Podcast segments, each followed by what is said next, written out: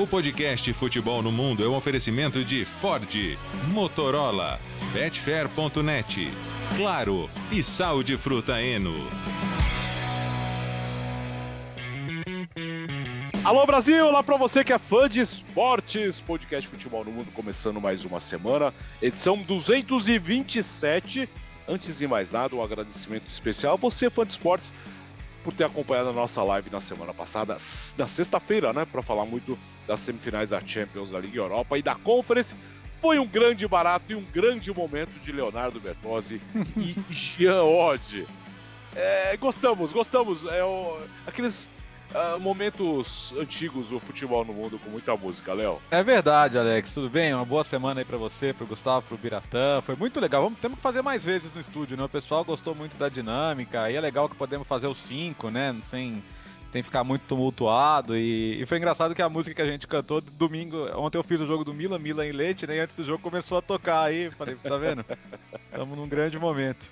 É, pois é, vai ter grito de campeão. Se não for no próximo fim de semana, vai ser no meio da outra semana. Se não for no meio da outra semana, vai ser na outra semana. Mas vai ter grito de campeão. Então vamos falar bastante sobre isso.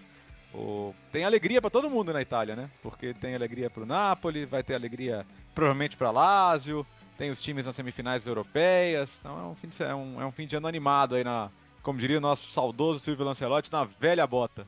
Não tem alegria é. pro Verona não, viu?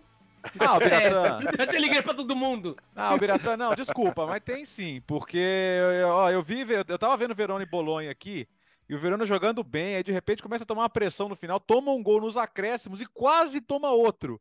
Mas não tomou. Ganhou o jogo. E, e ó, eu fiz o Milan em Lete, o Lete não faz mais gol em ninguém, o Biratã. Vai cair o Lete, vai salvar o Verona.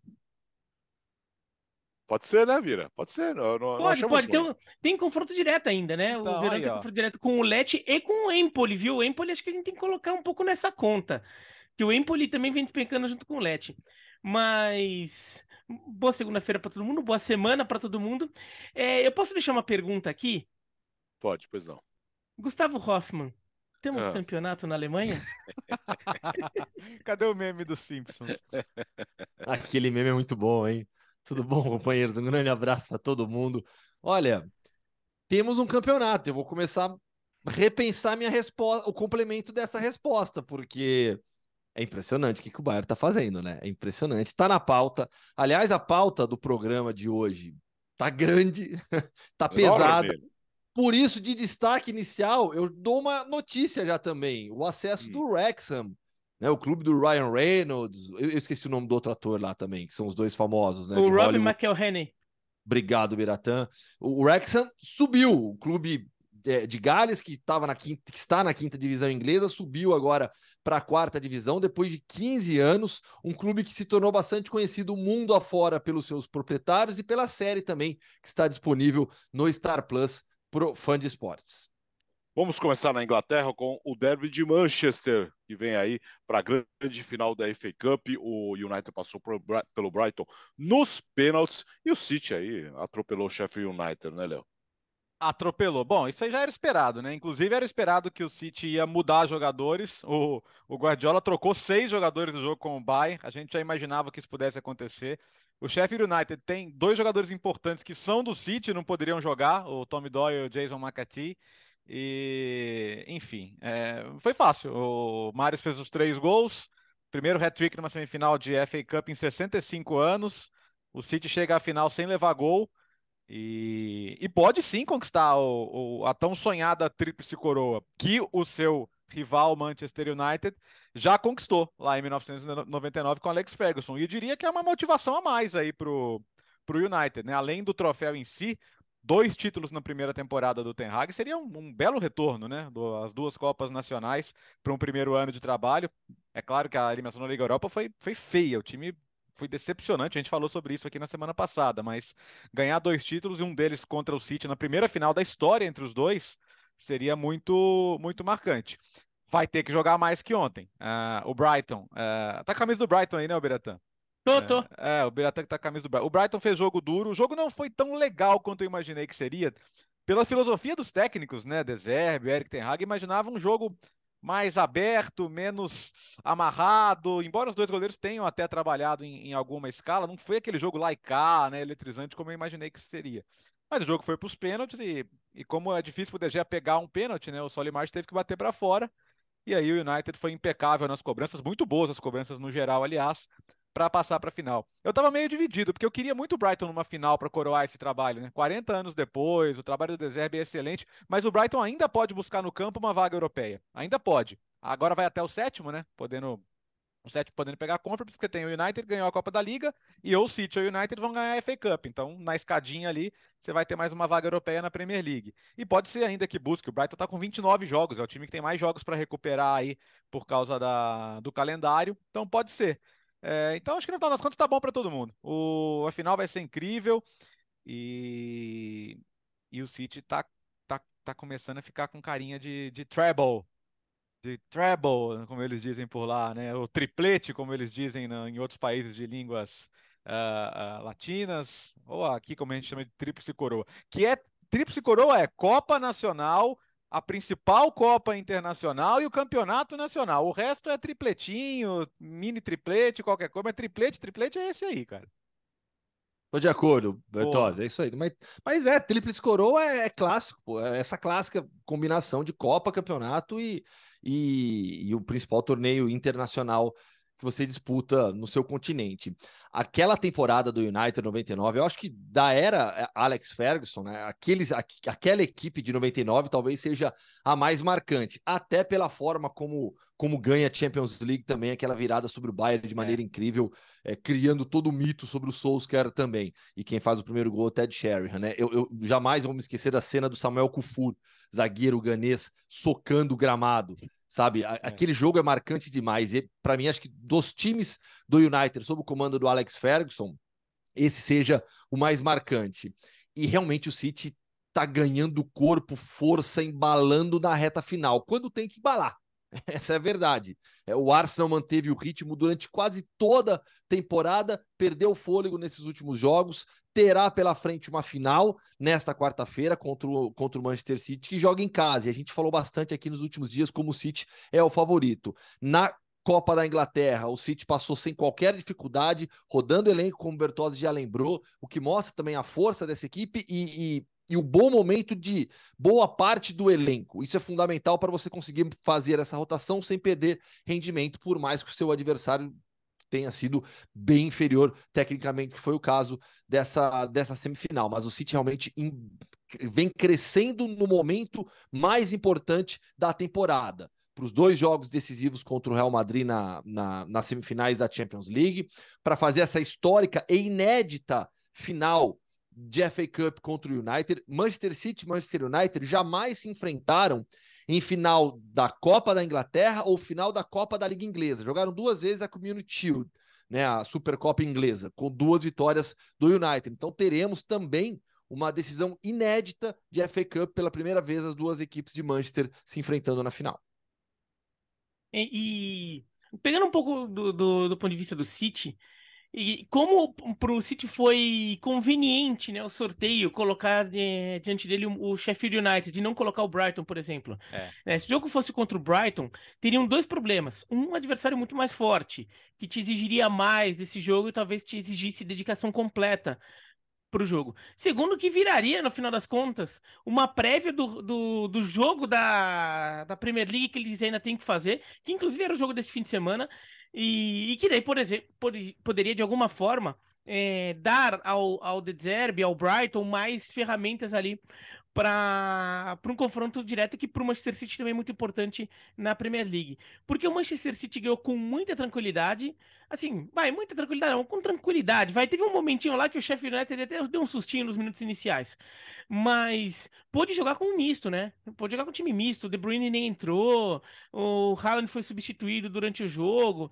então, né, no meio do, do segundo tempo ainda, pôde poupar, poupar alguns jogadores e com isso de alguma forma, até capaz de chegar mais descansado para o confronto direto contra o Arsenal na Premier League do que o Arsenal, que jogou dois dias, não, jogou um dia antes, mas teve que jogar com o time completo e olha, foi naqueles jogos, né? Então, teve que jogar até os acréscimos, até o último minuto dos acréscimos para valer.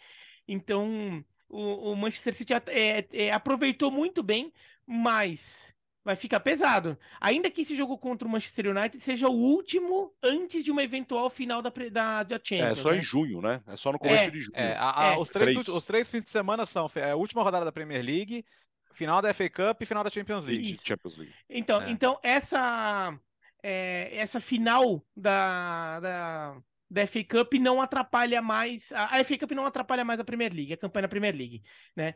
É, no máximo em relação a tirar atenção, sei lá, mas assim, o time não vai deixar de jogar com seus jogadores principais ou estar mais desgastado que o normal para a Premier League. A Premier League, agora pensando, é mais. E pode o, ser o último jogo da temporada, né? Se não tiver na final da Champions. É, se, se tiver perdido, tivesse Madrid, perdido pro Real Madrid, pode é, ser o é, último jogo da temporada. Né? Agora, do, do outro lado, eu fiquei, eu fiquei com muito, do, com, com muito dó do, do, do, Brighton, né? Até vim com a camisa do Brighton aqui em, em, solidariedade, porque a chance deles chegarem à final fazem um, um jogo competitivo contra, contra o Manchester United. Como o Bertas falou, não foi um jogo brilhante.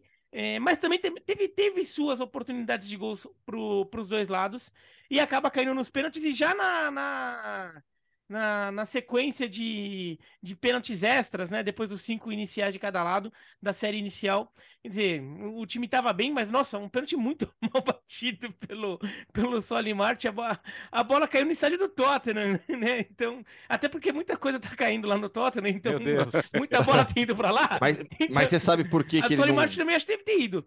Não, você sabe por que, que ele não bateu bem o pênalti, né?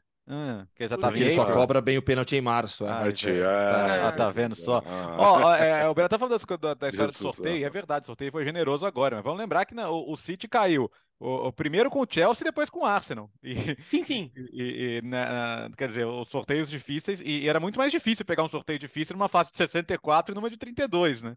Então, dessa vez, assim, pô, o City passou por, por duas pedreiras você pode até argumentar se o Chelsea é uma pedreira nessa temporada, né? Mas enfim, passou de qualquer maneira e, e, vale reiterar, porque desde o Everton lá nos anos 60 não acontecia de um time chegar a uma final de FA Cup sem levar nenhum gol, né?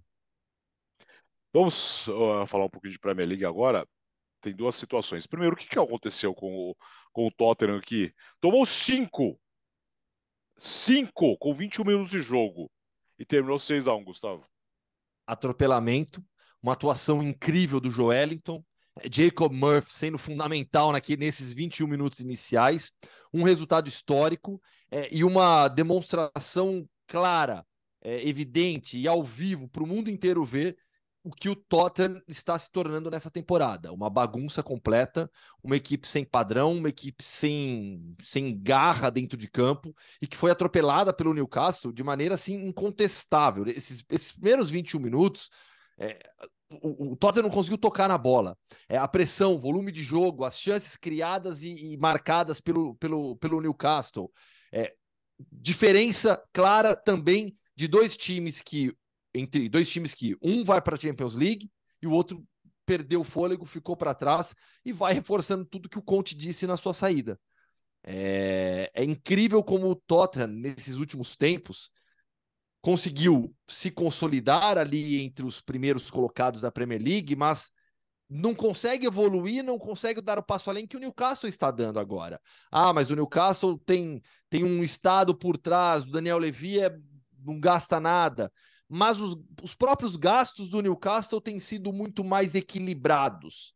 Né? A gente não imaginava o Newcastle já nessa temporada indo para uma Champions League. A gente até imaginava brigar por Champions League, estar ali próximo, mas o que tem feito o Eddie Howe com a sua equipe, o rendimento de alguns jogadores, é, o Joeliton, a gente falava há pouco tempo aqui de que é um jogador que precisa logo, logo ter uma chance na seleção brasileira. Fez uma partidaça diante do, do, do, do Tottenham. É, e, e, e, o, e no segundo tempo, quando o Harry Kane marca o gol, eu fico pensando, eu, fico, eu fiquei imaginando, na hora que ele bate ali de canhota para fazer o gol, eu fico imaginando tudo que passa pela cabeça dele, vendo, vendo tudo isso ao redor. Né? Um jogador que teve já a possibilidade de sair, sempre há muito debate se ele deve ou não ficar no Tottenham, se tem que ser aqui um, um Francesco Totti da vida, um jogador que é uma referência para sempre seu clube, mesmo se não ganhar tantos títulos, e no caso do Tottenham, nenhum título. Mas eu fico imaginando a cabeça do, do, do, do Harry Kane depois de um jogo como esse. Sabe o que é louco? fazendo aqui, né? Sabe o que é louco? É, é o, o Stellini, né, o auxiliar do Conte, que, que aliás está tá ameaçado. O Tottenham está pensando em demitir o interino, hein? em demitir o interino, tirar o Stellini e colocar o Ryan Mason. É, o, o, elenco foi montado para jogar com alas, né? É, como gosta o Conte.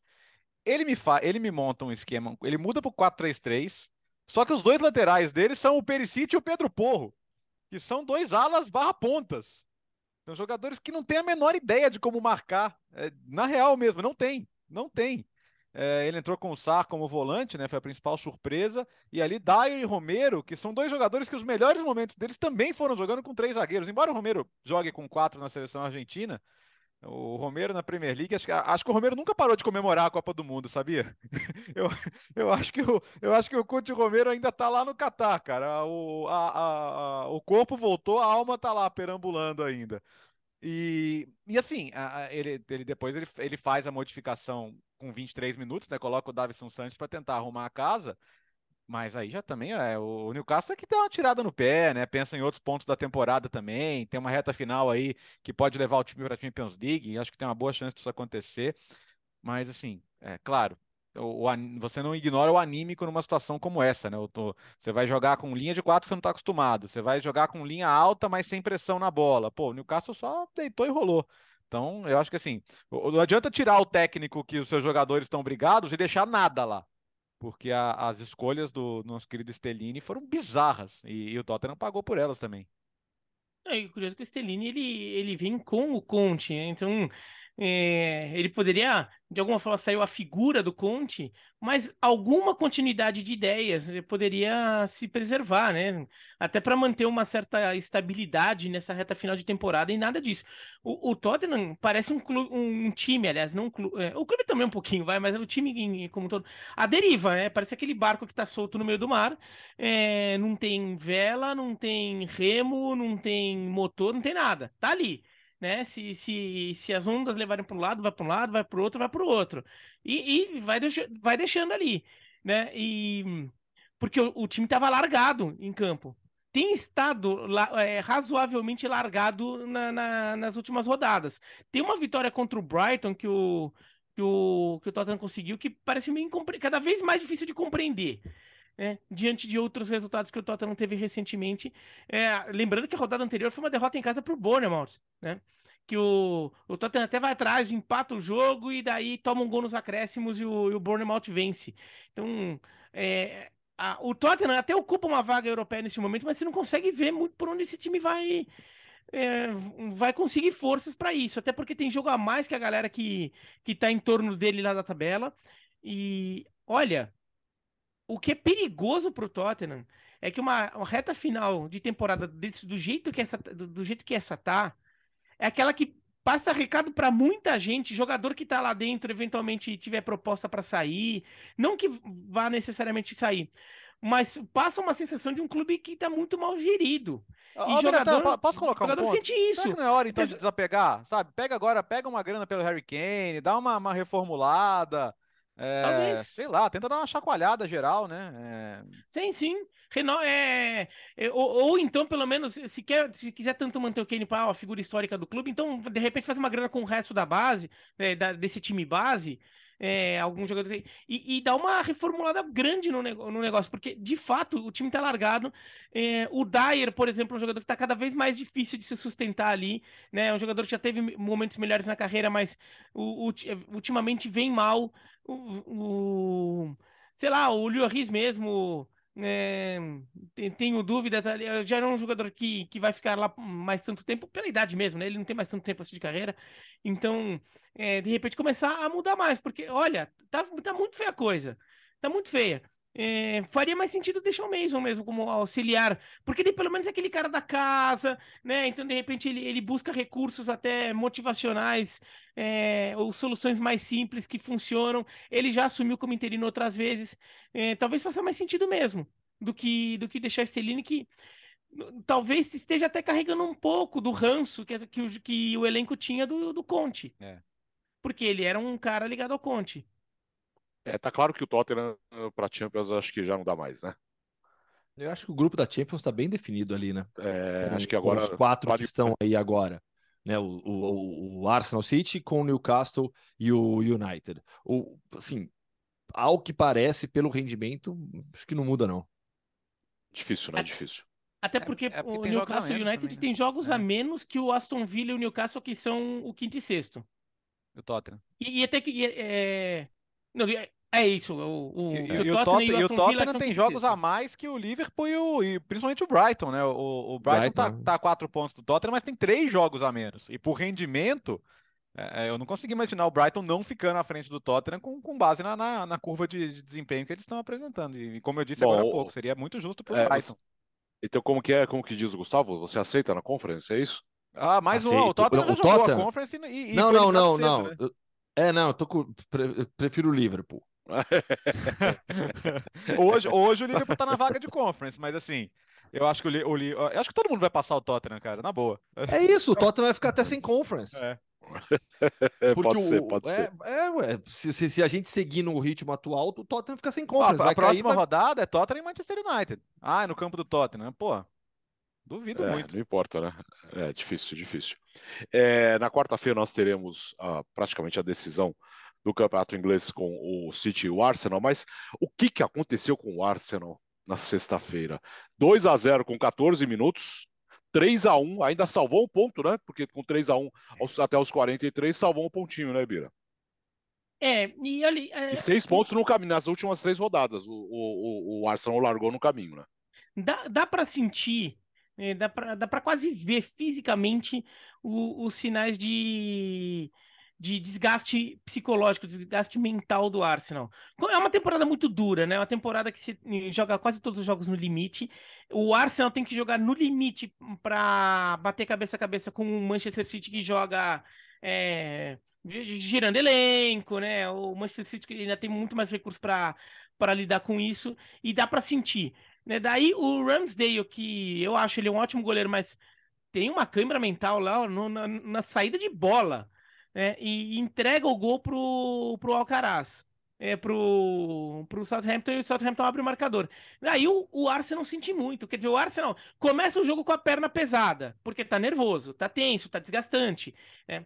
Começa, mas, mas quando você tá começando o jogo, você quer que o jogo vá rolando, mesmo que seja daquele jeito meio modorrento ali, porque enquanto você tá entrando no jogo, você tá entrando no jogo, de repente chegar lá 15 minutos, você já entrou um pouco mais no jogo, se soltou, tá 0 a 0 daí você vai lá e faz seu jogo.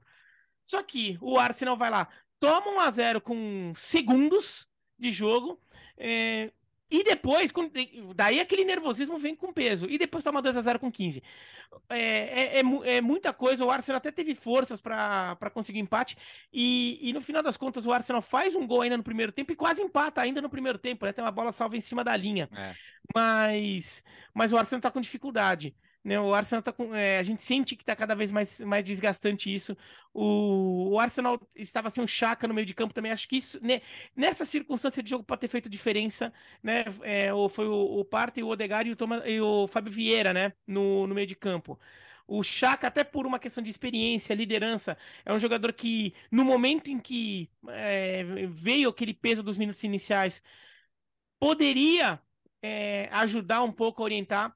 Mas uma coisa muito sintomática é quando o Arsenal toma o 2 a 0 e os jogadores, em vez de saírem jogando, bota a bola no meio de campo para sair jogando, não, os jogadores fizeram aquela rodinha, quase que quase que dão um, um tempo técnico ali, né? Os jogadores fazem uma rodinha para conversar, porque é, sentiram que tinha alguma coisa diferente, era preciso ter uma conversa extra.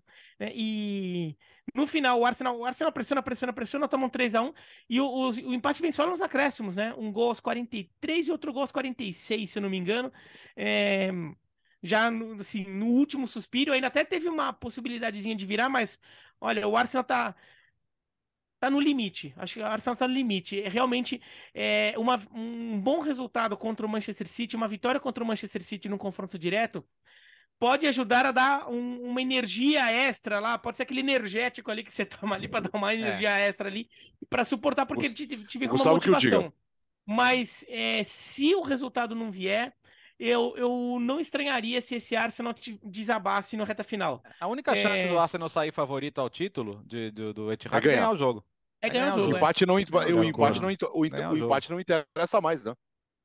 O empate não, não interessa A gente falou mais, até que mesmo quando ainda interessava matematicamente, Sim. a gente já falava aqui que Sim. se empatar vai, vai, vai dar ruim para o Arsenal ainda. Agora, com esse novo contexto de, de, de, de vantagem matemática já para o City, se ele ganhar todos os jogos, o, o, empate se tornou a favor do City. Então, assim, o Arsenal, ele claramente, como o Biratan falou agora, tá desgastado, chegou, tá batendo no seu teto, no limite da temporada. Tá torcendo para a temporada acabar o mais rápido possível. E há 15, 20 minutos que a gente abriu o programa, o que a gente falou do City? Que o City está crescendo, evoluindo, ficando cada vez mais forte na reta final. Isso tem muito a ver com a forma como você é, é, lida com o seu elenco durante toda a temporada. Não estou falando aqui com, com, comparando os treinadores, mas o City tem mais qualidade, tem mais profundidade no elenco do que o Arsenal. Sem, sem, o, sem, o, sem o Salibá, que aliás é dúvida, e assim, tem, tem gente que, que acha que ele nem vai voltar nessa temporada, e seria um desastre.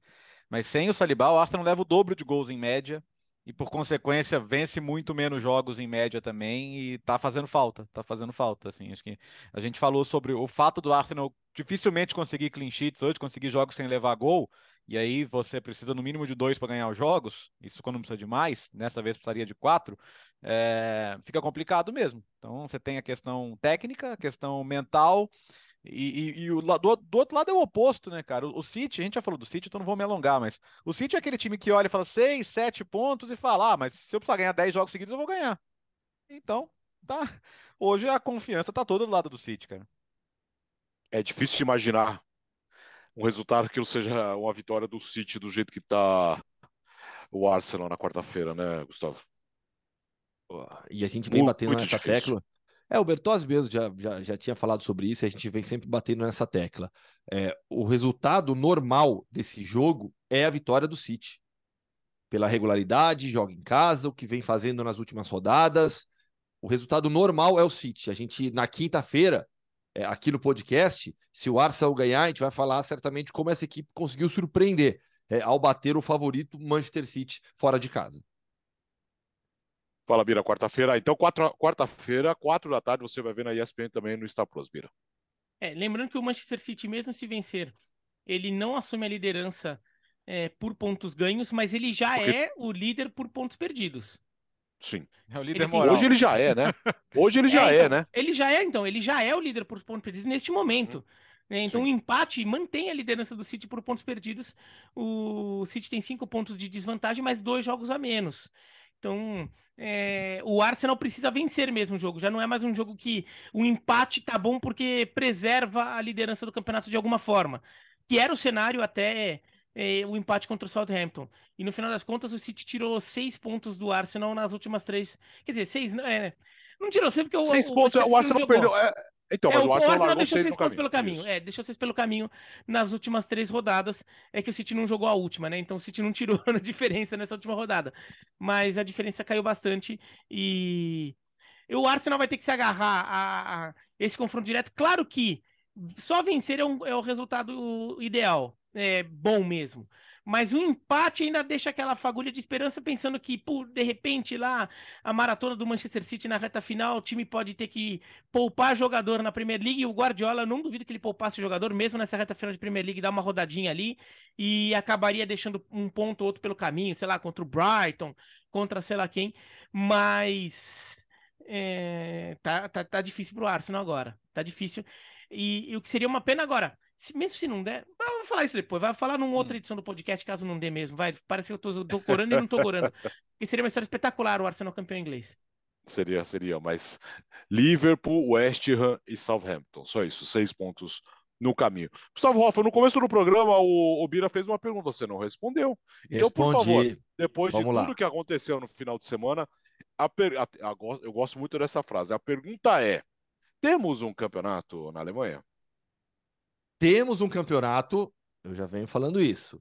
Mas o ah. que, que, eu ah. vinha falando também? Temos um campeonato, mas vai dar, mas vai dar Bayern. Agora eu já não tenho tanta certeza sobre isso, porque depois de mais uma derrota do Bayern, desta vez para o Mainz, e com uma atuação contundente do Borussia Dortmund, é bem verdade, contra o Eintracht Frankfurt que vem caindo pelas tabelas, mas foi um 4 a 0 contundente, a goleiro já, já, já fazendo 3 a 0 no primeiro tempo Então vamos lá, vamos, vamos para a análise das partidas. O, o, o, Dortmund tem um ponto de vantagem agora sobre o Bayern. Passou a equipe de Munique e assumiu a liderança. Sobre os jogos, primeiro, o que aconteceu nas duas partidas? É, o, o, Thomas Tuchel tem um, um, início de trajetória no, no Bayern terrível. Ele já tem o mesmo número de derrotas que o Nagelsmann durante toda, toda a sua passagem nessa temporada. O que, que ele tentou fazer para recuperar a equipe? Montou o time como o Nagelsmann tinha montado nessa reta final dele. no 3-1-4-2, aquele esquema que eu tanto falei aqui, com os três zagueiros, foram Stanisic, o Pamecano e o Delite, com Kimmich fazendo a saída de bola, uma linha de quatro com Cancelo, Alfonso Davis, Musiala e o, Goretzka. o Goretzka, Goretzka e Musiala, e aí os dois atacantes dessa vez foram Thomas Miller e Sadio Mané. É exatamente a forma como o Nagelsmann montou o seu time, passou a montar o seu time depois da volta da Copa do Mundo, quando o Bayern empata os três primeiros jogos. Ele, ele muda, tira a linha de quatro e passa a jogar num 3-1-4-2. E estava funcionando. Perdeu alguns pontos, é bem verdade, mas o Bayern estava funcionando. Oliver Kahn e Salihamidzic resolvem mudar tudo. A gente não gosta mais do Nagelsmann. Ele vai esquiar quando era para vir aqui trabalhar conosco. É, tem que mudar tudo. Tá aí o resultado. Já dá para afirmar que a troca para essa temporada, talvez a longo prazo, a médio e longo prazo, as coisas melhorem para a próxima temporada. Agora, para essa, deu ruim, deu errado. Caiu fora da Champions, caiu fora da Copa da Alemanha e vai brigar até o final por esse título da, da, da Bundesliga, sendo que eu tenho certeza, na cabeça dos dois, ah, não, agora com Tuchel, Bundesliga, esquece, vai ser nossa. E até começou bem, ganhou do Dortmund. Só que agora essa sequência de jogos é inacreditável a falta de confiança, a falta de pegada desse time, o que resultou também em uma entrevista forte, polêmica do Oliver Kahn à Deutsche Welle, é, na qual ele fala sobre, sobre essa derrota para o Mais por 3 a 1 Mais, aliás, que está brigando por, por Europa. É, do, do Svensson, o técnico dinamarquês, é muito bom treinador. É, o Oliver Kahn disse o seguinte: havia em campo um time de vermelho que parecia brigar pelo título, e certamente não é o nosso e seguiu criticando é, os jogadores. Foram críticas muito duras e diretas à entrega dos jogadores. A, a, a, luta mesmo dos jogadores, a motivação desses jogadores que estão vestindo a camisa do Bayern. Então, uma, uma, uma, uma entrevista forte do Oliver Kahn, e aí já surgiram é, notícias, boatos, informações de que o Oliver Kahn pode ser demitido. Ele é o CEO do Bayern. Ele assumiu o cargo de CEO do Bayern. O Salihamidzic é o diretor esportivo, está abaixo dele. São as duas pessoas fortes hoje no futebol do Bayern. Enquanto isso, Dortmund entrou em campo pressionado para vencer, porque o Bayern tinha tropeçado, se impôs com grande atuação dos dois atacantes de lado, o Daniel Malen e o ADM, os dois jogaram muito bem o, o, o, segundo gol, acho que foi o segundo ou o terceiro, não lembro, né? Que é do, do, do Malen, uma jogadaça do ADM, assistência do ADM para finalização do Daniel Malen. Teve gol do Haller, teve gol do Jury Bellingham também. O Dortmund, sem ter uma temporada brilhante e sem ser um time que enche os olhos, lidera a Bundesliga por mérito próprio e por uma sucessão de erros cometidos pelo Bayern. Quem, quem, é que quem é que questiona o Kahn, então, se ele está questionando todo mundo? Porque ai, quem, quem, Sócios. Fui eu, fui eu que mandei embora o técnico no, no, no, momento crucial da temporada, o técnico que recentemente eliminou o Paris Saint-Germain e que, queira ou não, é o time era líder do campeonato e estava vivo em todas as competições. Agora já está vivo em uma só e está querendo perder, né? Porque o Borussia Dortmund, ele não pega mais nenhum dos seis primeiros. Dos três jogos que falta, cinco são em casa. É eu vou falar aquela frase que é terrível, porque ela tem um, um, som de zica gostosinho sempre que ela sai, mas o Dortmund só depende dele, cara. vou passar os jogos, Bertozzi. É. Ó, é, vou então, passar. Então. Ó, o fim de semana na próxima rodada. Na pro... Não, calma, porque na próxima rodada pega o Borrom fora de casa. O Borrom tomou de 5 agora do, do Wolfsburg, mas reagiu nas últimas rodadas, está lutando contra o rebaixamento. Roubou ponto já do Union e... Berlim nesses últimos jogos, do Frankfurt, ganhou do Leipzig. Então, assim, Borrom e Dortmund é um, é, é, é, é um jogo, Biratã, que assim, pode dar ruim pro Dortmund. Não, e assim, esse Borrom em Dortmund, não vamos esquecer, Borrom é uma cidade colada em Dortmund. Tem, tem rivalidade. É, o, o, torcedor do Dortmund não se preocupa muito com, com o Bochum, mas a galera de Bochum odeia o Borussia Dortmund. Né? É aquele gigante local ali que, que, que, que te ofusca.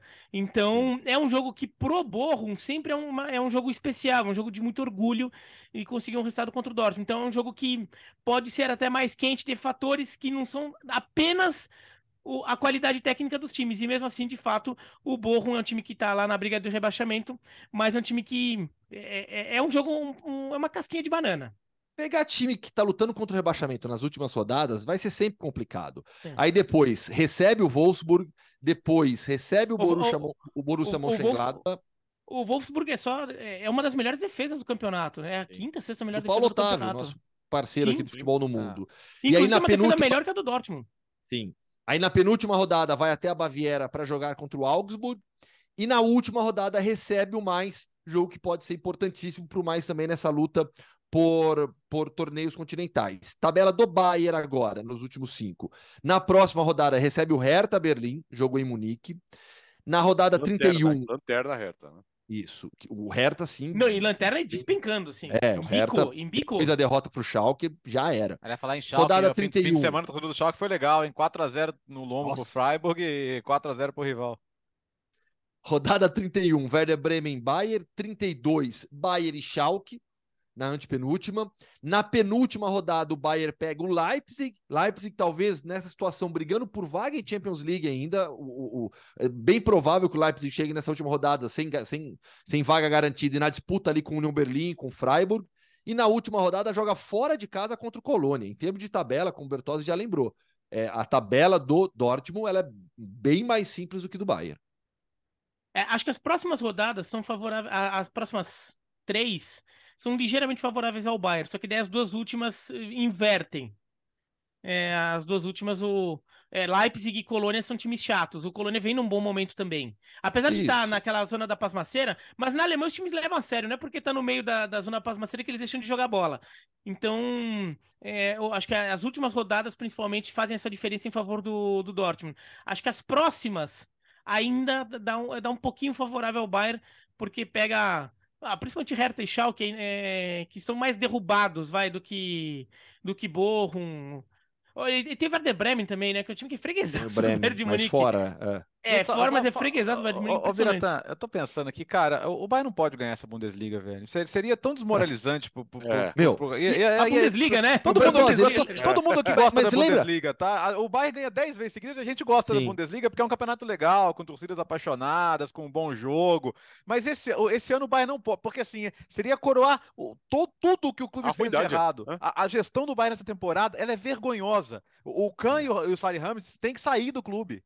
Eles têm que sair do clube. Eles não podem ficar com base no que eles fizeram nessa temporada, né? O time, o time de, de a gente falou de Tottenham agora há pouco, o Bayern tá Tottenhando né, nesse momento. Conseguiu, sabe, colocar tudo a perder. Então, na moral mesmo, Dortmund, dá uma força aí, porque esse ano o Bayern não pode ganhar. Vai, vai ser desmoralizante pro campeonato se o Bayern ganhar, cara. É, não vamos secar, não. Não vamos secar, não, porque. É, ah, o então é, é, é, o Dortmund, né, cara? Então a gente fica com. Se, se, o Dortmund fosse um pouquinho mais confiável, eu, estaria comemorando aqui já, mas. Pô, o Dortmund, não. a temporada que o Bayern. Esse Deca campeonato do Bayern já não deveria existir, porque a temporada que o Bayern ganha com o Nico Kovac ganhou porque o Dortmund. Então, esse é o meu medo. Pregou na reta final. Você lembra? Vocês Sim. lembram dessa Sim, temporada? Opa. Porque, assim, assim, na, época, na passagem do Guardiola, por exemplo, cara, o Bayern ganhava com seis, sete rodadas não, de folga, é... dava espetáculo todo jogo. Você pode falar, ah, mas é só a eu, Bundesliga. Eu mas, ainda é, tem acho. Tem maneiras e maneiras de ganhar, né? E, eu ainda ganhar acho desse que... jeito seria ridículo. Bertozzi, eu ainda acho que depois do, do, do, do, do, do Barcelona, do Guardiola, o melhor time dele foi o Bayern. Para mim, aquele Bayern ainda era melhor do que o City. Hum, Esse é um bom tema, né? Para é, hum, até onde, pra nossa, nossa intertemporada. Poder, poder comparar isso melhor lá na frente. É, é deixa, deixa, deixa terminar a temporada. Bom, no campo não tivemos mais uma vitória. Atenção para o placar, atenção, 1 a 0 para o Barcelona, mas dessa vez contra o Atlético de Madrid, que estava lá ali na cola, que está na cola do Real Madrid, né, Gustavo? Pois é, resultado assim extremamente importante, porque antes da rodada começar, o torcedor do Real Madrid fazia a seguinte conta: olha, a gente vai ganhar do Celta no sábado à noite. No domingo, o Atlético vai ganhar do Barcelona. Uhum. Daí na terça-feira, é. o, Real, o Real Madrid ganha do Girona. E na quarta, o Raio Vallecano em Baiecas ganha do Barcelona. Na cabeça do torcedor do Real Madrid, essa era a conta que. O. A conta o engraçado, o engraçado é que o, que o Barcelona perdeu dois jogos no campeonato inteiro e eles tinham certeza absoluta que iam perder mais dois em uma semana. Enfim. Eu só tô brincando com o otimismo, o otimismo é, do, torcedor. Do, do, torcedor, que é sempre um negócio impressionante. Porque era, e, e teve essa coincidência, né, de, de, de, uma semana com dois jogos contra adversário, contra, contra os adversários de Madrid também.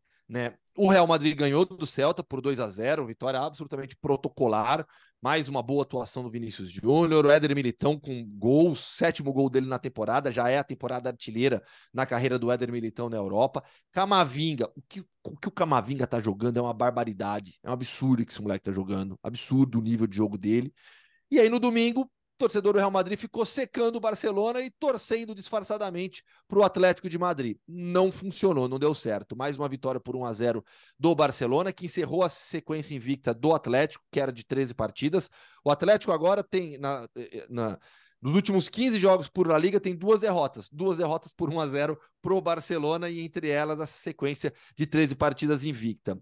Barcelona venceu o seu décimo jogo na temporada de La Liga por 1 a 0 está a um, a uma vitória por, de 1 a 0 em La Liga para igualar o recorde de uma temporada que pertence ao Valência de 1988-89, o próprio Atlético de Madrid de 2017-2018 e o Sevilha de 2020-21. Essas três equipes tiveram 11 vitórias por 1 a 0 vai dar Barcelona. Barcelona será campeão espanhol de maneira muito justa, muito merecida, porque foi o time mais regular durante toda a temporada do Campeonato Espanhol, com uma defesa extremamente sólida, uma defesa muito bem organizada, que tem um goleiro que está entre os melhores do mundo é, reforços que chegaram e subiram demais o nível. Júlio Koundé, que joga na zaga ou na lateral. Araújo, que é o melhor zagueiro do Barcelona. E o Christensen, que chegou e surpreendeu a todo mundo, porque o nível de jogo apresentado pelo Christensen aqui foi altíssimo também. Isso sem falar no balde pelo lado esquerdo, que ganhou a posição do Jordi Alba. Hoje é o principal lateral esquerdo do Barcelona,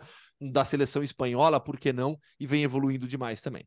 É, não era automático que fosse ganhar do Atlético de Madrid, não. Pelo Atlético vinha jogando, inclusive a produção ofensiva melhorando. Então, a vitória, assim, é 1 a 0 mas, mas convincente. É outro Barcelona quando joga o Frank de Jong. Teve Pedro entrando no segundo tempo. Então, acho que para a reta final esse time se, se fortalece. É... Detalhe, né? Nove gols sofridos, dois contra. Então, é realmente incrível né, o número que o Barcelona atinge nessa temporada. O Atlético acho que não diminui o fato do time ter conseguido melhorar depois da pausa para a Copa do Mundo. Acho que mesmo com a derrota de ontem, é o melhor time de La Liga pós-Copa. Isso acho que não, é por um resultado que vai mudar, mas o campeonato não tem só metade do caminho. Então o Barcelona caminha para essa, essa conquista. E, e, repito o que, o que disse no começo da temporada. Assim, o Barcelona precisa ganhar um título. Um título. A Champions League seria um sonho no, na primeira temporada deste novo time praticamente, né? Mas estava muito distante esse sonho. Ganhar La Liga não é pouca coisa. Podia parecer pouca coisa na época do Guardiola, por exemplo, né? Quando perderam uma vez lá pro, pro Mourinho. Mas não é pouca coisa, não. É importante e acho que é um passo legal. É... a gente, por exemplo, não está falando que o Lewandowski não vive o seu melhor momento, né? Inclusive desperdiçou uma chance incrível ali de, de marcar. Não tem conseguido nesse momento da temporada colaborar, mas é, acaba sendo não o mais importante nesse momento, porque o título está muito próximo. É, e o, o Barcelona é, é, importante esse título pra, até por questão de orgulho, até a questão de, de dar um sinal, de dar um refresco. Então, aquela pressão de reconstrução de um time que, é, que, que, chegaram a dirigentes do próprio Barcelona chegaram a colocar a palavra falência ou quebra no meio de algumas declarações em alguns momentos. É claro que num, num Barcelona não quebra tão, tão fácil assim, mas chegaram a usar esse termo é, ganhar um título mostra como é uma grandeza que vai se recuperando. Ainda que é, seja um título que, que não reflete o todo da temporada, né? Porque a temporada europeia do Barcelona, por exemplo, ficou abaixo do que o clube precisava até do ponto de vista econômico.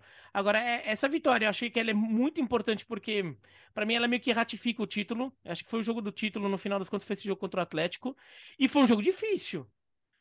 É, se algum torcedor do Atlético ou do Real Madrid que está secando o Barcelona quiser argumentar que a vitória do Barcelona foi injusta, que o mais justo fosse um empate, ele não tá sem razão, não. Uhum. O Atlético de Madrid mandou bola na trave, é, logo no primeiro minuto de jogo, criou oportunidades, tem uma reclamação de pênalti no último lance do jogo. É, a primeira vez que eu vi, para mim, tinha sido muito pênalti, mas depois eu vi o replay. É, eu até acho que, é, vendo. É, acho que no final das contas foi acidente mesmo, a bola batendo no, no, no, no braço do jogador do Barcelona, do Busquets, mas. É, é, o, o, Atlético de Madrid criou muitas oportunidades. O Barcelona também, né? O Rafinha perde um gol embaixo do gol, é, que a bola bate no joelho dele e vai na mão do Oblak. O Lewandowski perde um gol na cara do gol, ele e o goleiro que ele não costuma perder também. Então foi um, foi um belo jogo. Acho que a única coisa que para mim chamou a atenção, assim, esse é aquele jogo que foi 1 a 0 foi injusto ser 1 a 0 pelo jogo, o jogo não merecia um placar apertado. Teve muito 1 a 0, bem, bem 1 a 0 do Barcelona nesse campeonato. Esse foi 1 a 0 que fosse 3 a 2, por exemplo, para o Barcelona, ou 3 a 3 ou 2 a 2, tava mais na medida. O, o Griezmann jogando muita bola, o Griezmann assim, acho que tem sido o grande jogador é, do Atlético de Madrid é, e talvez até da de La Liga pós-Copa, considerando só a Liga, é, daí não considerando Champions League, por exemplo, né? Que o Real Madrid tem também ido muito bem, e o Vinícius Júnior indo muito bem na, na Champions League. É, mas, no final das contas, vai, é, vai ratificar esse título do Barcelona. Que, olha, a ideia você vê até pelos números e a forma como o Barcelona tem sabido vencer os jogos. O Barcelona tem achado soluções para jogos que o Real Madrid não, não soube. Né? O Real Madrid perdeu muito pontinho bobo ali no meio do campeonato porque não conseguiu encontrar solução num determinado jogo. E o Barcelona encontrou solução para quase todos os jogos e por isso que ele vai ser campeão, e por isso que ele vai ser campeão com justiça. E tem um negocinho, né? Pedri voltando, né? Depois de dois meses parado, ele volta nesse jogo. Então, ali, se ainda havia alguma dúvida do, do, de o Barcelona poder estar forte por essa reta final ali, é, com o Pedri voltando, vai estar mais forte, porque o Barcelona sentiu a saída dele. Direto para a Itália agora, já em contagem regressiva. Sim, agora poderemos já ter o primeiro campeão das principais ligas no próximo final de semana, uh, com o Napoli uh, campeão não no sábado, e sim no jogo da, da Lazio no domingo, né, Léo? Sabe o que é gostoso do campeonato de pontos corridos, desse formato de liga? Você não ganha num momento só, você vai ganhando, né? Você vai ganhando aos poucos e você vai curtindo. E para o Napoli tem sido uma, uma curtição absoluta. É, porque o título pode vir no final de semana? Pode vir. Tem Napoli Salernitana, tem Inter e Lazio, basta o Napoli ganhar e a Lazio não ganhar, o que é bem plausível de acontecer. Embora, atenção, que a Salernitana do Mr. Paulo Souza tá, esteja oito jogos sem perder, né? Mas, enfim, o Napoli joga em casa, é favorito aí para conseguir o resultado. Mas existe um momento em que você libera a adrenalina ali e, e já foi, é campeão. O, o gol do Raspadori aos, aos 48 do segundo tempo contra a Juventus foi o gol do título. Foi o gol do título. É, é a, você vê pela reação dos jogadores, né? O Zielinski, que estava lá desde 2016, desaba no campo, a torcida indo para o aeroporto. Foram cenas absurdas na madrugada de Nápoles, jogadores subindo no teto do ônibus para comemorar. Ninguém precisa ter receio mais de falar, de encher a boca para falar escudeto, para falar 33 anos depois, o Napoli vai ser o campeão da Itália. Ah, o título foi ontem, cara. O, resto vai ser só confirmação. Aí você vai ter uma festa no sábado. A prefeitura de Nápoles queria até mudar o jogo para domingo, né, para ser festejar no momento do título de fato. Mas como a TV dificilmente vai permitir, é... abre o estádio de novo domingo, pô, sabe? Leva todo mundo para lá, faz outra festa. Nápoles é uma cidade que a Nápoles é uma cidade muito sul-americana como como é, maneira de levar a vida, né? Maneira que as pessoas o Maradona não é um símbolo de Nápoles à toa, né?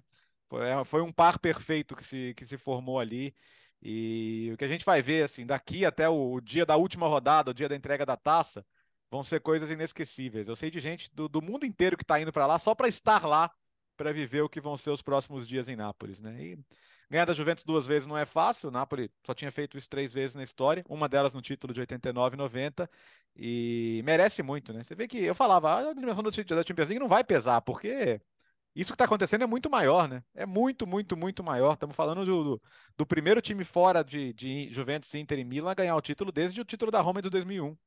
Estamos falando de 22 anos. Não é fácil para um time fora do, do rico norte da Itália ser campeão. E, e não vai ser de qualquer jeito, né? Se for nesse fim de semana, vai ser a maior antecedência da história. Maior até o que a maior da Juventus, que dominou o campeonato por oito temporadas. Então, foi muito foi muito emocionante realmente o que a gente viu nesse fim de semana. Né? É, tem que abrir o estádio para a torcida ver o jogo, né? No domingo, né? Tem que ser assim, porque senão no, na próxima rodada é só é contra o Udinese fora. É, é meio então, de é semana, né? Abrir, é, então é melhor abrir o estádio para ver. Se vencer a Salernitana, é melhor abrir o estádio para ver. É, uh, ah, para todo mundo ver, né, Bira? E, e Udine é longe pra caramba de Nápoles, né? Então, até para fazer uma invasão em Udine, não, não seria um negócio tão simples assim, ainda mais num dia de semana. Mas o Napoli, a gente sabe que o Napoli é campeão já faz muito tempo, né? Não é, não é de hoje. Mas aí vem, mas é, vem a ansiedade, até porque agora também é, a Champions League já não virou também uma preocupação extra. É, não, ótima preocupação de se ter, né? Diga-se. Mas já que o, o, Napoli acabou caindo fora, então fica com a cabeça só concentrada nesse título e até com uma ele vindo rápido agora, já na próxima rodada, é até uma resposta bem rápida depois da eliminação da Champions, então deixou aquilo para trás, que se dane, se já é campeão italiano, já é demais. Na época do Maradona, o ser campeão italiano era uma coisa que para o Napoli era mais importante do que ir longe na Copa dos Campeões, tanto que o Napoli nunca fez grande campanha em, em, em Copa dos Campeões na época do Maradona. Acho que uma eliminação na primeira fase para o Real Madrid, também que sorteio, né? O Real Madrid, é. Napoli, não... é, mas um, um, e depois uma eliminação, acho que nas oitavas, para o Spartak Moscou, que na época era bem mais forte do que é hoje, mas o Napoli nunca fez muita questão desses títulos, porque ganhar o campeonato italiano para esfregar na cara do norte da Itália era coisa, era prioridade sempre. É, então, para o Napoli, se isso acontecer de novo, é, não tem por que o, o, o napolitano achar ruim é, ganhar o campeonato italiano nas circunstâncias em que as coisas acontecem na Itália é, é muito grande e é questão de tempo, né? E assim, vai ser um título daqueles merecidos assim. É, com letra maiúscula, em toda, com, com, todas as letras maiúsculas, do M até o O, do merecido. O, o, né? o nosso queridíssimo e saudoso Fernando Vanucci diria com todos os méritos, com todas as justiças. Exatamente. mas, mas é. E, e com saudade. favoritismo, né? Com essa força construída durante a temporada. Porque no início a gente não apontava, ninguém. Acho que não, eu quase não, ninguém eu não apontava colocava Napoli. quatro, cara. Ô, Exato, ô, então Gustavo, assim. Saiu, saiu em sim, saiu o Culibali, sa... é. Pô, saiu o Mertens. Olha, olha quantas eu, eu referências lembro... saíram, cara. Não, eu lembro da gente falar aqui na abertura da temporada sobre o mercado do Napoli, ah. de algumas apostas, do risco. E esse time foi construindo e mostrando a sua força durante a temporada. Então vai ganhar com todos os méritos e tudo mais, porque se provou dentro de campo, né? Contra, contra todos os prognósticos possíveis de início de temporada. Isso é legal demais. E tem muito a ver com o Napoli, né? Com o clube, com a forma de, de, de, de se viver do Napoli. Vai ser legal demais, né? E sabe um outro ponto, ah, Alex? O, o, Spalletti, cara. Porque o Spalletti é um cara que, pô, desde lá do Empoli, onde ele surgiu lá nos anos 90, os times dele sempre jogaram bem, cara. Sempre jogaram bem. A Roma dele era um time muito legal de ver jogar. O Gustavo acompanhou muito o trabalho dele no Zenit também, que era um time muito legal de ver jogar também. É, pegou a Inter num momento em que a Inter não estava na, na, condição de brigar muito alto. E então, assim, é, é, eles chamam na Itália de fazer gaveta, né? De estrada, cara, sabe? Estrada. E, e acho que a, a, a, gente viu isso muito legal com o Sarri também, mas acabou que o Sarri foi campeão com uma Juventus, então muita gente fala, ah, mas também não fez mais que obrigação. E é verdade que o time dele nem jogava tão bem assim. Eu acho que o, tá longe de ser um, um, dos, um dos melhores trabalhos do Sarri. Mas é legal que ele tenha um escudeto também para premiar a estrada, né? E pro Spalletti, assim, a estrada dele merece muito esse prêmio. Ele é um cara, pô, ele é, ele é simplão, né? Ele, ele, ele até brincou ontem, pô, eu fico, o pessoal brinca que eu fico de chuteira na beira do campo, mas eu era criança e não tinha dinheiro para comprar chuteira, pô, sabe? É, é, esse é um cara que veio de baixo mesmo e ele merece muito, cara. Ele merece muito, muito, muito mesmo. Final de semana, hein? Match point para o Napoli se vencer a Salernitana, mas escuta, Albira, o, a situação no Verona não é mais tão desesperadora assim, né? Ah, mais ou menos, hein? É mais ou menos. Ah, não é, é tão, já foi pior, né? É, ganhou, ganhou do Bolonha, de novo, o Verona ganhou um jogo que você não sabe muito como ganhou o jogo, mas ganhou. É, e... E o próximo jogo é contra a Cremonese, só que é em Cremona. E, e eu, eu, sinto um cheiro de vitória da Cremonese nesse jogo. Assim, naqueles últimos suspiros da Cremonese tentando escapar do rebaixamento, porque ela vinha no, com duas vitórias seguidas, perdendo a Odinese. Se, o, se o Verona ganhar, eu começo a acreditar que escapa. Porque se o Verona ganhar, eu imagino que ele saia da zona de rebaixamento. Porque ele, é, Leti e Spezia teriam que ganhar também pro, pro Verona ficar na zona de rebaixamento. E o, o Spezia teve uma, deu uma melhorada, mas é, perdeu um pouco de forma, mas Lecce e Empoli, para mim, os dois estão despencando, assim, principalmente o Lecce. Então é, é, o time que, que soa mais a perigo no momento. Mas depois o Verona pega a Inter. É, então, é... E o Verona contar, ainda né? tem, e o Verona ainda tem a Atalanta, que é sempre um jogo chato porque existe uma rivalidade regional entre é, entre Verona e Atalanta. E ainda pega o Milan na última rodada, que talvez esteja brigando por Champions. Então ainda tem, algum, é, tem algumas cascas de bananas pesadas aí. Agora a vantagem é que o Verona ainda pega o Lecce. O Verona ainda pega o Lecce no, no, campeonato, que seria um confronto direto. E se eu não me engano, ele também pega o Empoli, que pode ser outro confronto direto. Então, é ainda dá, mas nossa, o nível de futebol que o time joga é muito, to... muito baixo, é muito tosco, vai ganhando daquele jeito ali, né? Bota um grandalhão lá na frente. Eu até. Você tava junto, Bertozzi, no ah. ESPN FC, quando eu falei do Gait? Sim, sim, sim, que ele escolhe que, um que o Gait foi titular, ver. o Gait é. foi titular, eu falei, o Gait é titular, ele é muito ruim, mas assim, ele é titular porque assim, ele jogou, ele, ele entrou no último jogo, ele joga, Daí, assim, ele tem o Gait e o Juric. Os dois são muito ruins. Os dois são daquele centroavante grandalhão que só fica ali na frente. Eu até acho o Juric um pouquinho melhor. Mas daí um joga, um é titular, daí joga mal, daí sai e entra o outro no, no segundo tempo. Daí, não, ah, não é possível. Aquele cara é muito ruim. Esse outro aqui até melhorou um pouco o time. Ele só melhorou o time porque ele estava descansado, tá? O resto do jogo, dos jogadores em campo estão todos descansados. Ele está descansado e joga um pouquinho melhor. Daí fala: não, não. O cara que entrou é muito melhor que o outro. Daí no jogo seguinte inverte. Só que daí no jogo seguinte fala: não, esse cara é muito ruim. Tem que botar o outro no segundo tempo, entendeu? E fica assim. E, e foi o que aconteceu, inclusive. E foi o que aconteceu, inclusive. Substituiu no intervalo. Já o, o Gait saiu, entrou o Juric. Acho que o Juric vai ser titular no próximo jogo. Mas assim. É, vamos ver, se escapar vai ser um milagre, hein? Depois que tá, quando tava na parada da Copa, tava muito atrás. É, grande mestre Zaffaroni ali, é, Mr. Zaffaroni salvando o, o Verona de um rebaixamento praticamente impossível. Uh, vamos para a Holanda agora, porque tem cheiro de campeão também. Matematicamente, o Feyenoord já pode ser campeão no final de semana, né, Gustavo? Pois é, Feyenoord venceu na rodada do final de semana, o Utrecht por 3 a 1 é, dois gols do, do, não, desculpa, tô pegando os gols do, do, do, PSV. O PSV fez 3 a 0 no Ajax. O Feyenoord fez 3 a 1 no, no Utrecht. Na tabela, o Feyenoord foi a 73 pontos e o PSV passou o Ajax. O PSV agora tem 65 pontos e o Ajax tem 62. E o AZ vem logo na sequência com 60 pontos. A Z que é semifinalista da Conference League também. O Ajax corre sério risco de ficar fora da próxima Champions League. É, nos jogos, nessa vitória do Feyenoord por 3 a 1 destacar o gol, mais um gol do Santi Jiménez, é, atacante mexicano. Chegou a 20 gols na temporada. Olha só o feito extremamente importante para o futebol mexicano. Ele já igualou a melhor marca de um jogador mexicano de gols na primeira temporada na Europa é, que, pertence, que pertence ao Ticharito e ao Luiz Garcia. Os dois conseguiram, cada um, 20 gols na primeira temporada jogando na Europa. O Santos Jiménez já chegou a 20 gols também, vem sendo fundamental para o Feyenoord. E no 3 a 0 do PSV contra o Ajax, o André Ramalho mais uma vez titular do PSV, zagueiro brasileiro, o Xavi Simons jogou demais, marcou de novo. É, temporada de, de afirmação para o Xavi Simons, que já foi uma das maiores promessas na base do futebol mundial.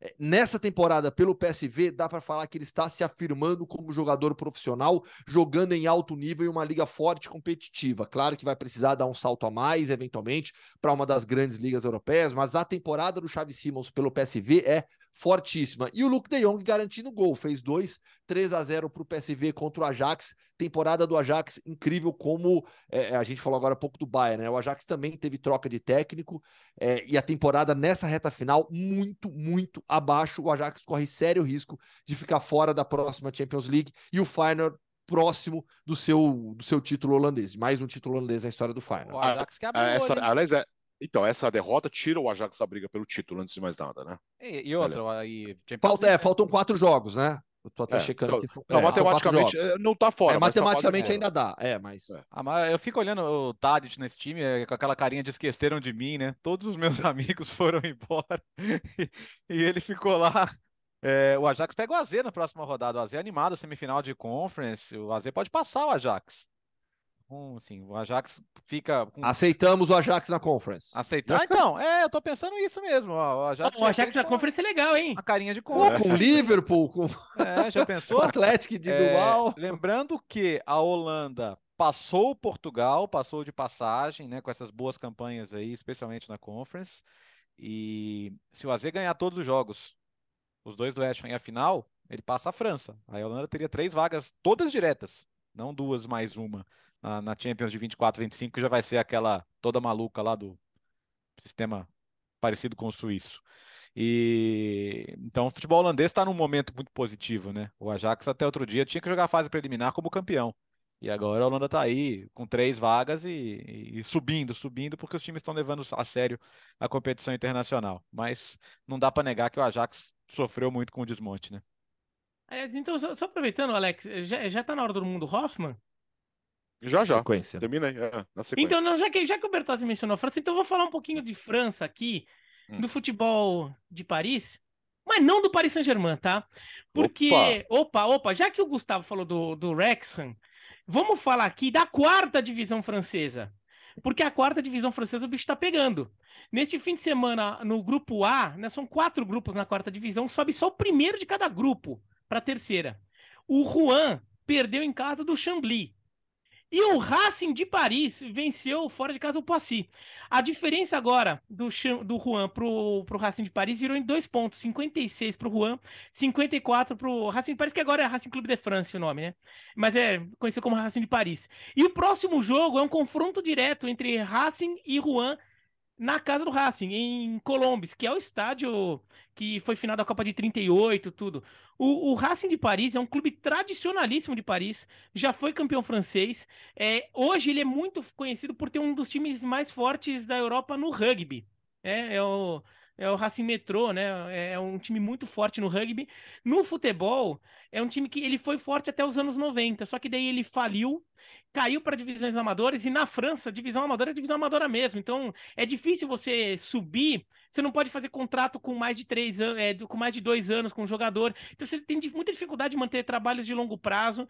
O Racing Clube de France teve que voltar a ser um clube social, né? Então o time de futebol voltou para o clube social, é, deixou de ser um departamento, como vai, SAF, vai um, um, um, clube profissional. Então ficou anos e anos ali, chegou a cair para a sétima divisão, agora está subindo, foi campeão da quinta no ano passado, na temporada passada, agora está brigando por título da quarta para subir para a terceira, onde ele pode se unir ao Red Star, que é outro clube muito tradicional de Paris, fundado pelo Jules Rimet. Só que talvez ele não se junte ao Red Star, porque o Red Star está brigando para subir para a segunda de novo. Ele que estava na segunda caiu a dois Onde anos. Onde está o Paris FC, né? Que é o clube que, que é tem é o Bahrein como um dos proprietários. E que o Paris FC é, um, é menos tradicional, inclusive, que o Red Star e que o. E que, o, né? e, e, que o Racing de Paris. O, na, na terceira divisão, é, tá, ó, Concarneau, Martigues, Dunkerque, Red Star e Versalhes. São cinco primeiros, sobem só dois. A diferença de pontos é de 4 pontos entre esses cinco times. O Concarneau tem 55, o Red Star e o Versalhes tem 51. Tá todo mundo ali embolado, então, de repente, Paris pode voltar a ver dois clubes tradicionais subindo, o Red Star voltando para a segunda e o Racing Paris conseguindo sua segunda promoção seguida indo para a terceira divisão. Pode ser o início ali de alguma coisa. O Racing de Paris, eu vou falar até jogadores que jogaram lá, mas jogadores relativamente recentes, mostrando como é um time que foi muito forte. O Litbars, que jogou lá, fez parte da seleção alemã dos anos 80, né? É, campeão de 90 na Copa, é, na Copa de 90, vice-campeão de 86, Isso, Pierre Litbarski. Francesco, ele jogou lá. O Madjer, maior jogador da história da Argélia, jogou lá. Bossis, o Luiz Fernandes, que hoje virou treinador, é, jogou lá. E o Vale de Regragui jogou lá também. Então, é, é, um clube que foi muito forte até. O Ginolá também jogou lá. Então, é um time que foi muito forte até o começo dos anos 90 e de repente a gente tem um retorno do Racing de Paris. Próxima rodada é fundamental esse confronto contra o Juan. Todo mundo bira, tá? É, é agora... é, é, só para terminar a, a, a Eredivisie. Então, no final de semana, nós teremos Sparta, o Sparta Rotterdam contra o PSV. Se o PSV não vencer o jogo, Basta uh, no domingo o Feyenoord vencer o Excelsior para ser campeão holandês. E agora, Gustavo, para onde vamos? Sérvia, Sérvia. Aí sim, hein? Esse é o mundo Hoffman raiz, né, Léo? Ah, esse é. O Biratan já deu é, com essa alternatividade francesa aí, o Biratan já meio que, que, que deu uma, uma driblada aí no mundo Hoffman, né? É. Mas agora vamos, porque esse é o mundo Hoffman central. Eu diria que o Belgrado é a capital do mundo Hoffman, então não podemos Sim. ir para um lugar melhor. A capital histórica é Moscou, né? Mas. Tá bom. É, mas gente... não é um momento muito bom, né? É, Exato. É, é, temporariamente, pelo, pelo menos deslocar essa capital para lá. Tudo bem. É, não, não, vamos entrar nessa conversa. Bom, diretamente do, dos Balcãs, o mundo Hoffman. Vamos lá, porque teve título, né? Do Estrela Vermelha, um dos maiores clubes é, do leste europeu. Eu diria que o maior clube do leste europeu é o Estrela Vermelha é, tendo como ideia de leste europeu a ideia geopolítica da cortina de ferro, gosto sempre de fazer essa, essa ressalva. É, o Estrela Vermelha, campeão europeu de 91, conquistou o seu 34 título nacional. É, o Estrela Vermelha conta títulos nacionais e não apenas título sérvio, porque aí na sua história tem título sérvio, sérvio montenegrino e o yugoslavo e por aí vai é o, é, é, o nono título sérvio, é o atual ex-campeão na Sérvia, 34 títulos nacionais pro Estrela Vermelha, que nesse final de semana fez 4 a 1 no TSC. É, é, é curioso que esse clube, o TSC, é, mundo afora, quem, quem conhece um pouquinho, vê tabela ali, se refere a como Batica Topola, né? Mas o, o nome do clube todo é mundo TSC. Fala assim. Então, mas não é. Na tá Sérvia na boca é TSC. do povo, todo, todo mundo fala assim o nome do time. Mas na Sérvia é TSC, que ele se refere o nome do clube, né? Batica Topola é a cidade. E 4 a 1 pro Estrela Vermelha de virada, jogo que aconteceu no Maracanã, é, gols africanos apenas. Acho sempre muito legal ressaltar isso, né? O Kangá, que é um jogador já que está lá há muito tempo, fez um gol, e o Osman Bukari, o é do Gabão, e o Osman Bukari, que é ganês, meteu um hat-trick, 4 a 1 uma festa incrível da torcida do Estrela Vermelha, que é comandado pelo Milos, Mil, Milos Milojevic. Ele tem 40 anos só, um técnico jovem, estava no Malmo no ano passado. É um técnico para a gente ficar de olho pelo trabalho que fez com o Estrela Vermelha, que está invicto e qual que é a curiosidade dessa, dessa conquista no, no final de semana? O Campeonato Sérvio é, abriu a rodada final nesse final de semana. São, os oito primeiros colocados foram para a fase final. E logo na primeira rodada da fase final, o Estrela Vermelha já garantiu o título. O Batica Topola justamente está na segunda posição. O Partizan é só o quarto, tá muito mal. Partizan forte é o de basquete. Eu vou lá amanhã no Wizix Center aqui em Madrid. Abertura dos playoffs da Euroliga. eu, não, não vou, eu vou, eu vou para ver o jogo com o ah. Vitinho, com meu filho, o de ah. basquete. Real Madrid, Partizan, abertura dos playoffs da Euroliga, tem melhor tem que, de cinco, né? Tem que ver quando o jogo for lá, né? Em Belgrado. Nossa, eu queria ir lá, meu. Vejam. O, putz, Thiago, oh, as imagens, o, o, jogo o Thiago, lá é uma loucura. O Thiago é Splitter, uma loucura. O Thiago Splitter, é, uma vez em entrevista, é, perguntaram para ele sobre quando ele jogava na Europa, como que é o clima lá, né? Qual que é o mais impressionante? Ele falou, teve um jogo que ele, ele jogava no Barcelona, que na época era o time mais poderoso da, ou um dos mais poderosos da, da Europa de basquete, e fazia um jogo na Euroliga em Belgrado. Ele falou que quando eles subiram para a quadra e viram aquilo lá, um olhou para cara do outro e falou: é "Hoje a gente perdeu mesmo". E perdeu Vejam as imagens, pesquisem as imagens dos últimos jogos. Pega os últimos jogos do Partizan na Euroliga agora jogando em casa. É uma loucura. O Real Madrid foi terceiro na Euroliga, né? Pega o Real Madrid, o, o Partizan, agora que foi que foi o sétimo colocado. O primeiro colocado foi o Olympiacos e o segundo Barcelona. São os três melhores times da, da, da Euroliga. Enfim, mas voltando para o futebol, no futebol o Partizan é só o quarto e Estrela Vermelha é campeão mais uma vez. Vamos ter sete rodadas agora na, na, na Sérvia dessa fase final para definir ali quem vai ser o vice-campeão. E, e, só para deixar claro, né, Gustavo? O jogo foi no Maracanã, que é o nome do estádio em Belgrado, né? Sim. Exatamente. Porque, não, porque se você fala que o jogo foi no Maracanã e só larga assim, daí vai ter torcedor falando, por isso que o gramado do Maracanã tá ruim. Já fica Flamengo, Fluminense, agora o Vasco jogando, já tá uma polêmica. Já não basta o gramado do Bernabéu também? Já, não, os caras tá... vão trocar não... de novo o gramado do Bernabéu pro jogo contra o City. Quinta troca não, da temporada. Não, mas já tá uma polêmica danada aqui no Brasil por, por excesso de jogos no Maracanã. Daí você fala que até o campeonato serve jogado no Maracanã, daí que estragou o gramado mesmo. É, Maracanã, porque... que é o apelido do estádio, por, justamente por conta do nosso Maracanã. E torcida é torcida. Escuta, é, torcida do ah. Split. É. Isso. Não, mas a do, a do, a do Estrela Vermelha também não é torcida? Não, é do, do Hajduk Split. Por conta de, de, de, estuda de, estudantes croatas que foram para o Brasil nos anos 50, ver a Copa, e quando voltaram, levaram o nome torcida para Split e o Hajduk tem a, o seu grupo de ultras, né, como, como torcida. Tá explicado? Podemos? Acabou? Okay. Acabou já? Acabou? Oh, passou rápido, hein? Uma horinha, simplesmente falamos de tudo. Valeu, Léo. Então, quinta-feira estaremos de volta para falar do pós-jogo de Manchester City e Arsenal, hein, Léo? Nosso poder de síntese tá bom, hein? Vamos, é, tá bom. Vamos, vamos, vamos, vamos manter isso aí.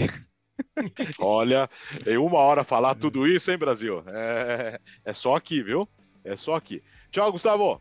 Tchau. Para quem nos acompanha no YouTube, camisa do Brondby da Dinamarca. Essa aqui é bonita. Está de parabéns. Está Ó, de eu parabéns. Comp... Próximo programa eu vou fazer com a camisa do. É que vai ter entrevistado do Malmo em breve. Mas eu comprei uma camisa do AIK da, da Suécia, de Socorro. Uma das mais lindas que eu já vi. Vou fazer um programa em breve com ela aqui. É, eu, eu, aliás, tem um assunto que eu preciso tratar com você. Tá na hora de começar Sim, a pedir senhor. camisa nas suas entrevistas. Eu acho que não tem cabimento não, não você fazer a entrevista, ninguém, botar não. aqui no programa e eu ficar chupando o dedo. Não tem, não, não. tem sentido isso. não tem sentido, gente. Não tem sentido. E eu tô com a camisa do Liverpool, a do LeBron James. Legal também. Tchau, Bira.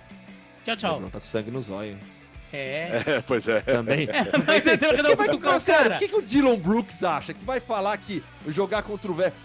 Ele, ele nunca viu, ele, ele não conhece nada de história da NBA, né? Ele tem, ele tem que conhecer o Nick Anderson. Bota ele para falar com o Nick Anderson um dia. E, e, assim, Dylan Brooks, meu, meu filho, aprenda. Aprenda com os erros de quem viveu antes de você.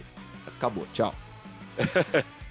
é isso, podcast Futebol no Mundo 227. Quinta-feira tem mais. Valeu, boa semana. O podcast Futebol no Mundo é um oferecimento de Ford, Motorola, Betfair.net, Claro e Sal de Fruta Eno.